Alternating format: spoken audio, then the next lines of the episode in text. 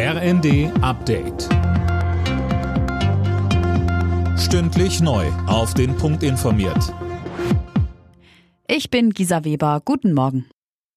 Der Chef der Bundesnetzagentur Klaus Müller sieht Hinweise dafür, dass die Gaspreise ein Plateau erreicht haben und nicht weiter steigen. Das sagte er der Bild am Sonntag. Mehr dazu von Conny Poltersdorf.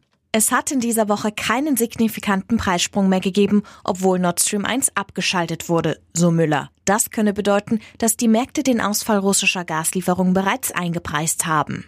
Sollte es zu einem Gasmangel kommen, müsse Deutschland seinen Nachbarstaaten aushelfen. Trotz der angespannten Lage mahnt Müller zur Besonnenheit und sagt, wir dürfen nicht in Panik verfallen. Hitze und Brände haben Teile von West- und Südeuropa weiter fest im Griff. Beispielsweise Frankreich, Italien und Griechenland kämpfen weiter gegen Waldbrände. Feuerwehrleute sind im Dauereinsatz. Tausende Menschen mussten bereits in Sicherheit gebracht werden. Allein in Spanien und Portugal wurden in dieser Woche bislang rund 600 Hitzetote gezählt. Kommende Woche kommt die extreme Hitze dann auch nach Deutschland.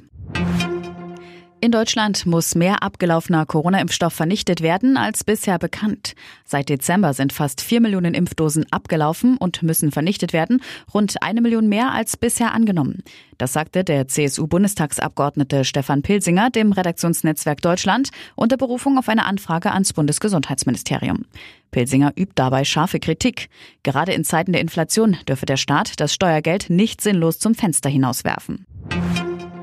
Und mit drei Siegen in drei Spielen haben die deutschen Frauen die Gruppenphase der EM abgeschlossen. Am Abend bezwang die DFB 11 Finnland mit 3 zu 0.